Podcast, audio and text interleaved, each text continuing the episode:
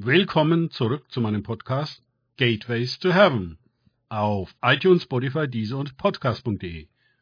Mein Name ist Markus Herbert und mein Thema heute ist weitere Geistwirkungen.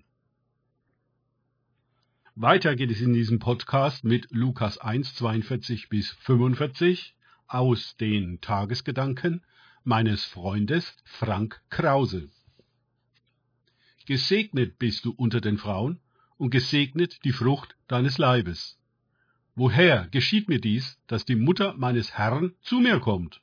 Denn siehe, wie die Stimme deines Grußes in meinen Ohren drang, hüpfte das Kind vor Freude in meinem Leib. Und glückselig, die geglaubt hat, denn es wird zur Erfüllung kommen, was von dem Herrn zu dir geredet ist. Lukas 1, 42 bis 45. So spricht Elisabeth, erfüllt von dem Heiligen Geist, zu Maria. Ein perfektes prophetisches Wort.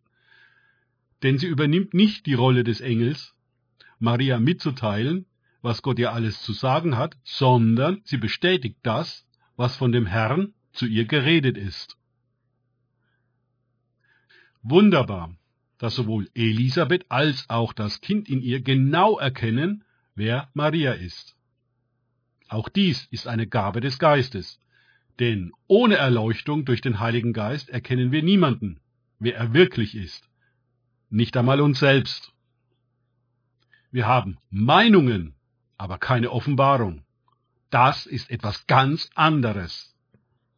In der Kraft des Heiligen Geistes ist Elisabeth in der Lage zu sagen, was ist. Gesegnet bist du, gesegnet ist die Frucht deines Leibes. Du bist die Mutter meines Herrn. Nur im Heiligen Geist ist es uns möglich, die Wirklichkeit zu erkennen und dann auch noch zu benennen. Worte, die ganz genau den Punkt treffen, anstatt drumherum und an der Sache vorbeizureden. Worte, die Klarheit schaffen statt Verwirrung. Worte, die nicht nur Informationen vermitteln, sondern das, was sie sagen, in diesem Fall Segen und Bestätigung, in Kraft manifestieren. Das geschieht, wenn der Heilige Geist auf uns kommt, sonst nicht. Die Welt ist voller unendlich viel Gerede, das nichts bringt, außer Verwirrung und Verirrung, leeres Infotainment bis zur Abstumpfung und Betäubung. Nicht so die treffenden, erhellenden, ermächtigenden Worte voller Klarheit und Kraft gewirkt durch den Heiligen Geist. Werden sie uns zuteil, merken wir sofort den Unterschied zu dem anderen Gerede.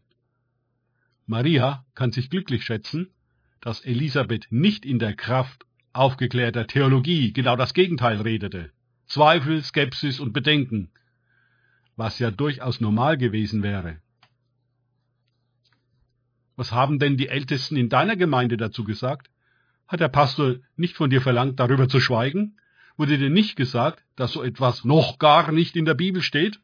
Und wie überaus unwahrscheinlich und gänzlich hochmütig ist es, davon auszugehen, dass Gott ausgerechnet dich zur Mutter unseres Herrn erklärt hat und ausgerechnet der Engel Gabriel bei dir zu Hause vorbeigekommen sein soll. Hallo? Und ähm, wie hat eigentlich dein Verlobter Josef auf die frohe Botschaft reagiert? Tja, der Verstand und seine Meinungen, Zweifel und Bedenken können uns leider ganz leicht und vernünftig aus Gottes Gnade, Segen und Kraft herausquatschen und argumentieren. Am Ende sind wir dann nicht glückselig, sondern unglückselig. Und die Vernünftigen schütteln bedauernd den Kopf über solch religiöse Naivität, wie sie so eine Maria an den Tag legt. Also müssen wir aufpassen, wen wir besuchen und wem wir unsere Geschichte erzählen. Es braucht Unterscheidung, ob etwas religiöser Wahn oder geistgewirkt ist.